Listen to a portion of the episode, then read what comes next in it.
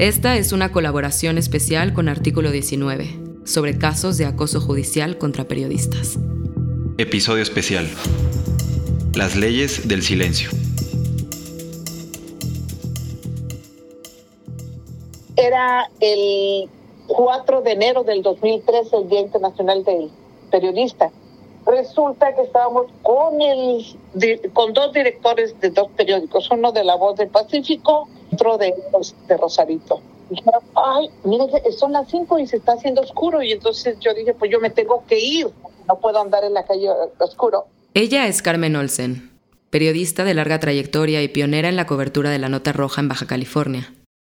Para 2013, ese estado tenía una tasa de incidencia delictiva de 57.066 por cada 100.000 habitantes, lo cual era el número más alto del país. Por su trabajo, Olsen conoce bien los peligros de la zona.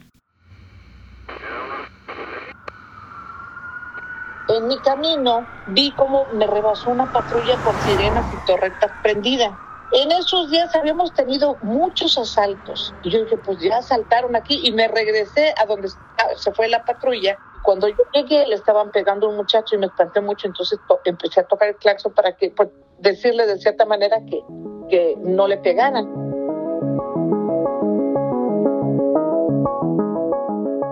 En ese incidente, Olsen fue agredida físicamente. Cuando uno de los policías intentó meter la mano por su ventanilla para quitarle las llaves del coche. Luego la golpeó muy duro en la rodilla. Yo siento que me debe reventado una vena porque me dolió horrible. Yo quité, me dijo, no seas panchera, Olsen. Entonces uno le pegaba al muchacho y el otro se vino contra mí. Cuando el director dio la orden, dejaron ir al muchacho, pero yo con mi cámara estuve tomando todito, todo, afortunadamente, pataleando y todo para que no me agarrara y no me sacara la fuerza. Me tomé todo, documenté todo con fotografías. Y bueno, entonces, pues ya me engancharon y me llevaron a la estación de policía. Desde ese momento, Carmen Olsen vivió un calvario judicial que la afectó profesional y personalmente durante años. Mi nombre es Alejandra Ibarra Chaul, soy periodista mexicana. Y yo soy Julio González, periodista mexicano. Cuando entré me dieron una paliza de entrada. Hubo un tiempo que yo lloraba, no, yo lloraba nomás de acordarme todas las cosas que, que he pasado. Hay que recordarse permanentemente lo que está en juego y eh, hacer a un lado constantemente los pensamientos negativos. Estoy dando una información verídica, entonces no hay que tener miedo, pero de repente hay situaciones que te ponen esta tensión.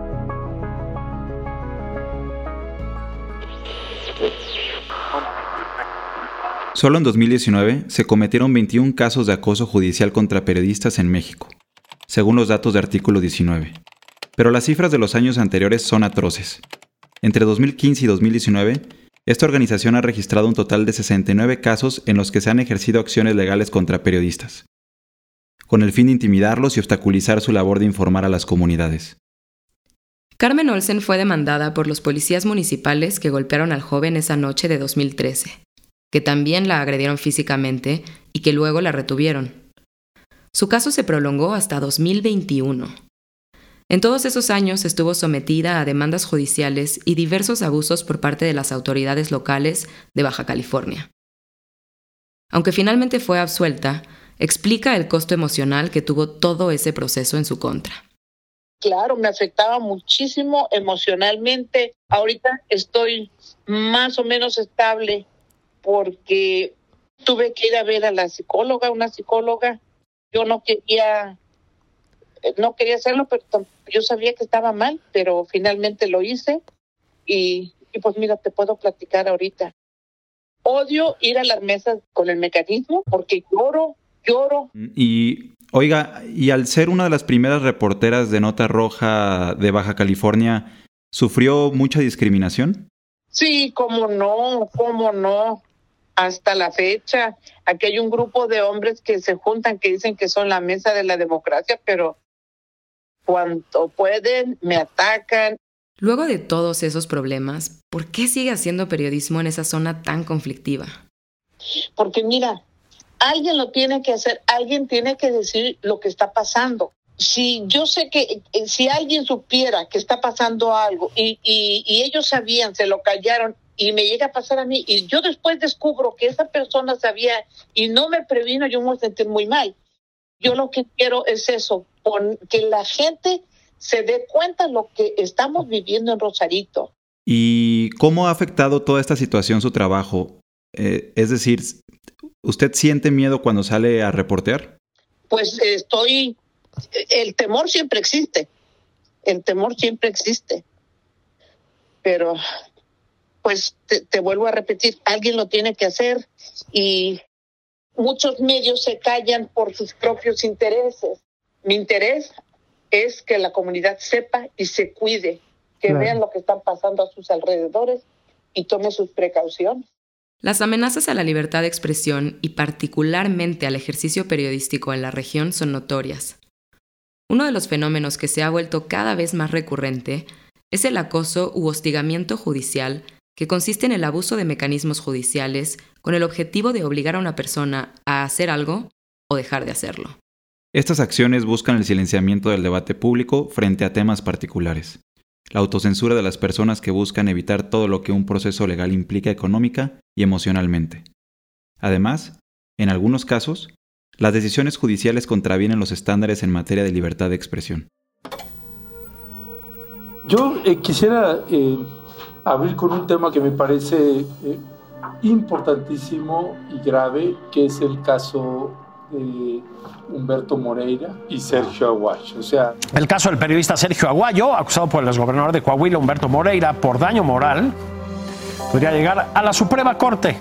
Publica hoy el periódico Reforma como nota principal. El título es Embargan a Sergio Aguayo por crítica a Moreira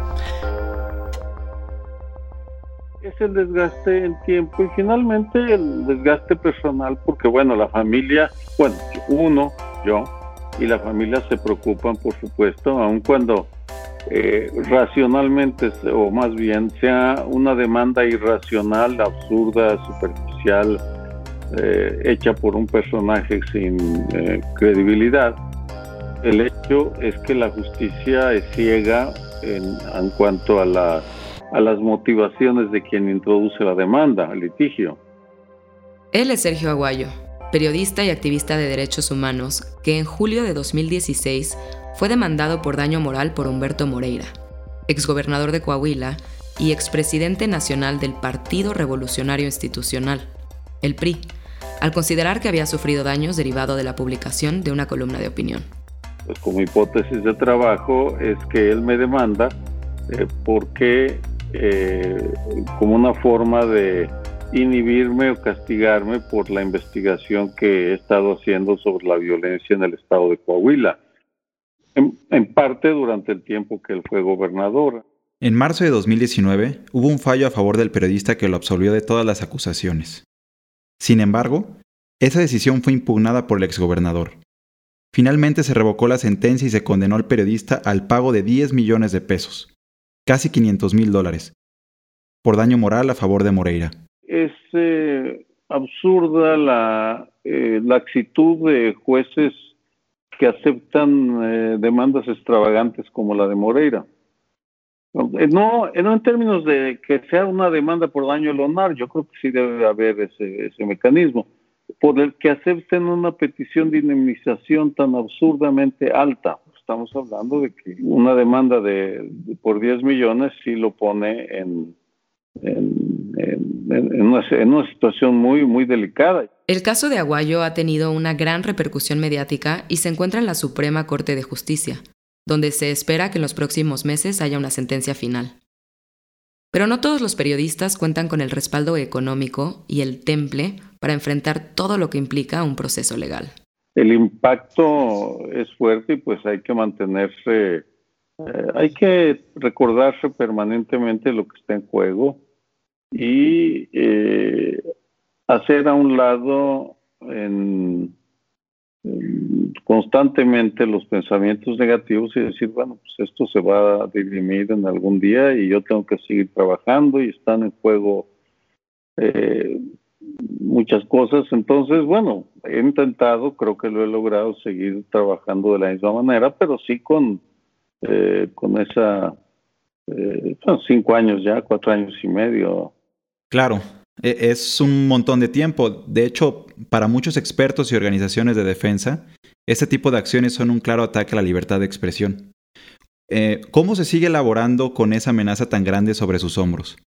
Estamos en una situación muy complicada porque además eh, tenemos un presidente que decidió que sus enemigos eran los medios de comunicación y las organizaciones de la sociedad civil, eh, que y el, ataque es permanente, entonces ha coincidido esta demanda con un incremento en el la circulación del odio en redes sociales. Yo recibo insultos permanentemente. ¿Y cómo ha reaccionado ante el acoso cibernético? Es decir, ante todos estos ataques en las redes sociales. ¿Cuál ha sido mi respuesta? Pues crear un programa para estudiar el lenguaje del odio en el Colegio de México, eh, con fondos de la Fundación Ford y el Instituto Nacional Electoral ahora para eh, investigar el, lenguaje del odio en las elecciones de este año en la Ciudad de México. Es decir, lo que yo no, mm, independientemente de cualquier consideración, es una batalla en la cual eh, yo, yo sé que mi principal defensa está en la, en, en la seriedad con la cual o la, y la imaginación con la cual recupero la información y luego eh, el rigor con el cual la proceso y la claridad con la cual la expongo. El portal de noticias e-consulta de Puebla y su director Rodolfo Ruiz Rodríguez fueron víctimas en las últimas semanas de bloqueos informativos, descalificaciones y amenazas de acciones legales por parte del gobierno estatal. De igual forma, desconocidos borraron información periodística que presuntamente comprometía al gobernador de Puebla, Miguel Barbosa. Organizaciones de defensa como Artículo 19 han advertido sobre la desproporción de las sanciones que exigen algunos funcionarios en México. De hecho, existe un término para ese fenómeno que se traduce en numerosas acciones legales entabladas contra una persona o un medio de comunicación. Se conocen como SLAP, Strategic Lawsuit Against Public Participation o demandas estratégicas contra la participación pública en español, y suelen ser usadas por los poderosos con el fin de limitar, reducir y asfixiar el debate público. Es preocupante porque son demandas millonarias. Cada demanda era de 5 millones de pesos al principio. La, la última demanda fue de 7 millones. Estos cuantes piden, digamos, el embargo de los bienes de la empresa y el embargo de mis bienes personales, o sea, de, mi casa, mi coche, o sea, pues mis propiedades. O sea, entonces pues, sí es un problema para mí, para mi familia y por supuesto para la empresa. Él es Rodolfo Ruiz, director de E-Consulta, uno de los diarios más prestigiosos de Puebla, un estado al centro del país. Este medio, fundado en 2002, es uno de los pioneros en el periodismo digital mexicano lo cual le ha valido múltiples reconocimientos a nivel nacional. Sin embargo, en los últimos meses ha recibido ocho demandas consecutivas de diversos funcionarios del gobierno de Puebla, que se quejan de las investigaciones del medio y de la columna de opinión de Ruiz, quien suele denunciar los abusos del poder. Hay el riesgo de que nos embarguen digamos, las oficinas de la empresa, de que nos embarguen las cuentas. Quieren esa, es asfixiar, es acabar, pues, o sea, lleva una campaña constante de hostigamientos ataques cibernéticos, quieren tirar el portal, o sea, por todos los medios quieren chingarnos. Pese a la pandemia y a las grandes presiones que conllevan estos procesos legales, el equipo de e-consulta intenta seguir informando, aunque a veces pareciera que lo tienen todo en contra. Eh, yo hice mis prácticas ahí, yo estoy cumpliendo un trabajo, estoy dando una información verídica, entonces no hay que tener miedo, pero de repente hay situaciones que te ponen esta tensión. Ella es Elizabeth Román Velázquez, jefa de los corresponsales de e-consulta. Como suele suceder en los entornos que están bajo asedio, cada ataque fortalece más la unión del equipo, que eleva el nivel de compromiso para afrontar las adversidades. Sí, afecta bastante porque no, no te sientes tan libre de desempeñar tu labor. También este, la ventaja de trabajar en e-consulta es que Rodolfo nos hace em, de, alguna manera em, ser muy conscientes y muy objetivos. No reflejar esos temores, no, reflejar esa incertidumbre en nuestra, en nuestra información. Simplemente ofrecerla, darla y ya esperar la reacción, ¿no? El equipo coincide en que siempre han existido las presiones, pero se intensificaron en la gestión de Miguel Barbosa, actual gobernador de Puebla. Bloqueos informativos, ataques personales, expulsión u omisión de las ruedas de prensa, ataques por redes sociales, fin de la publicidad oficial y presiones a sus anunciantes son algunas de las tácticas que han detectado los reporteros de e-consulta. Cuando se suma todo eso, surge la tormenta perfecta que los acompaña a diario. Y es inevitable preguntarse qué pasaría si las demandas acaban con el medio.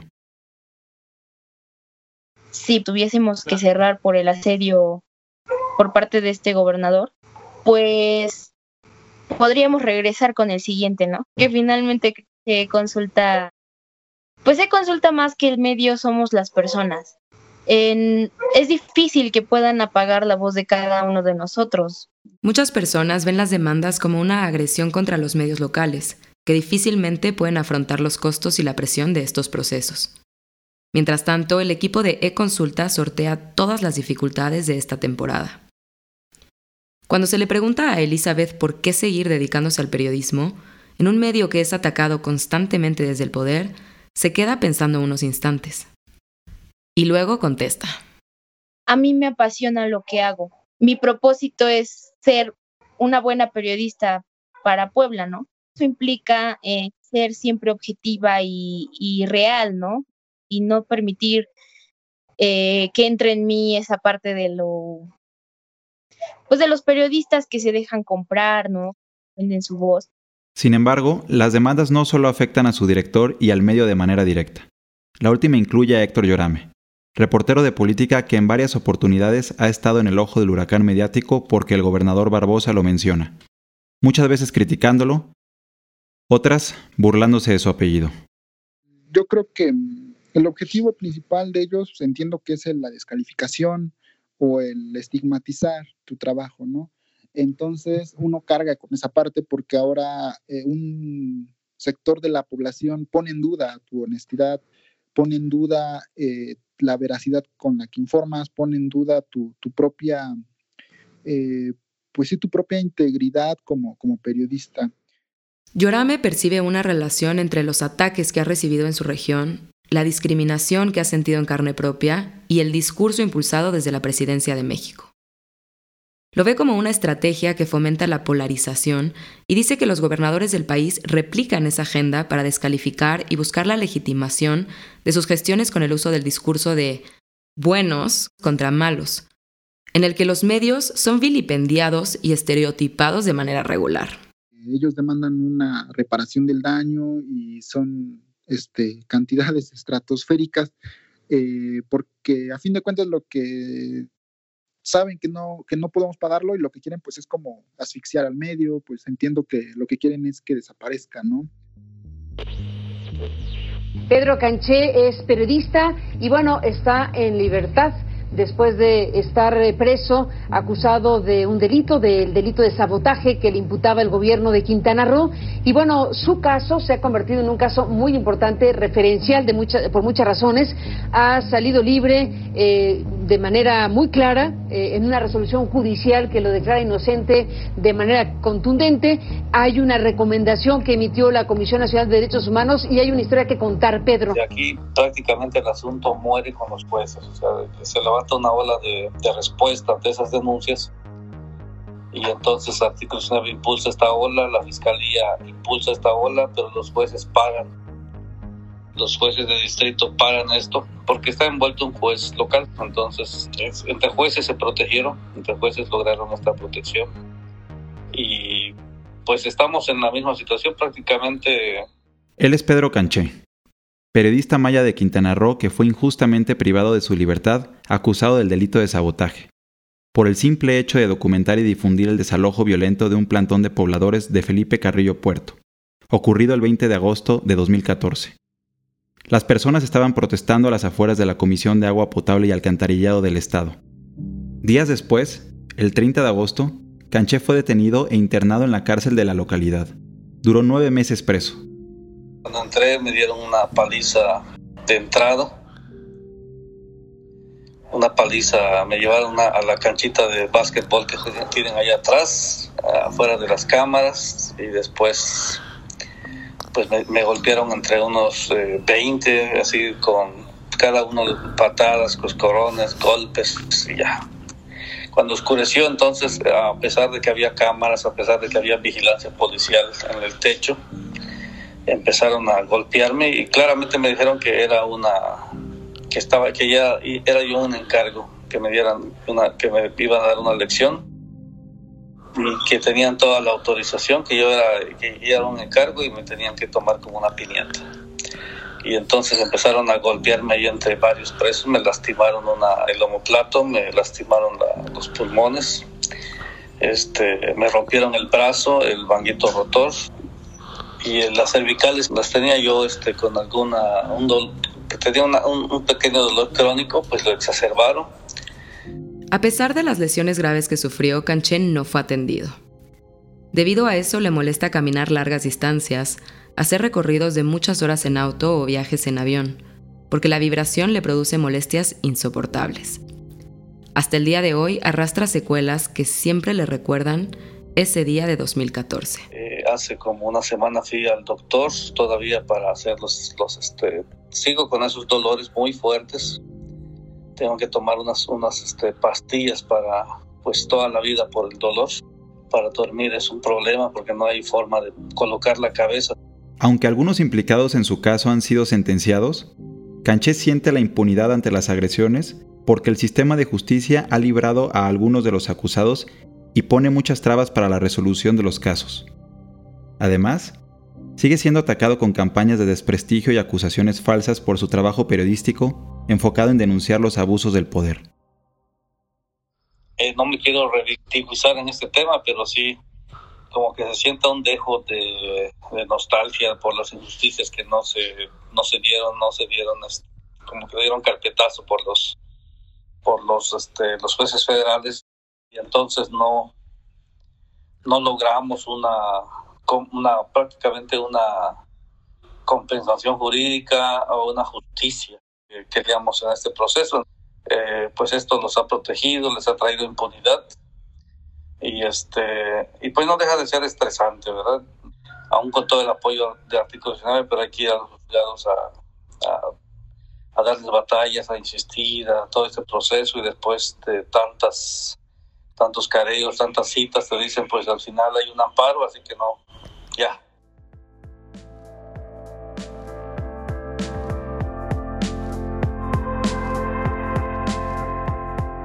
El acoso judicial, entendido como el uso de herramientas judiciales para censurar a la crítica, es un problema complejo al que mucho le hace falta discutirse en el debate público. Las dinámicas y patrones de agresión registradas por organizaciones como Article 19 y la FLIP demuestran que son las personas defensoras de derechos humanos y periodistas quienes sufren de acoso judicial por su labor de defender derechos y periodístico. La mayoría de veces son las y los funcionarios públicos y grandes empresarios y empresarias con proyección pública las que tratan de censurar a este gremio a través de denuncias por daños a su honor o a su buen nombre. Las consecuencias de ello varían. Pueden ser indemnizaciones elevadas que tienen que pagar por las varias demandas que les interpongan afectando su economía, remoción de información y o detenciones arbitrarias. Esto causa un efecto inhibido, además de impactos directos sobre la democracia y la posibilidad de debatir y señalar abiertamente asuntos que son de interés público. Por lo que se deben establecer mecanismos y herramientas claras para que las y los operadores de justicia tomen decisiones conforme a los estándares internacionales en materia de libertad de expresión para poder combatirlo.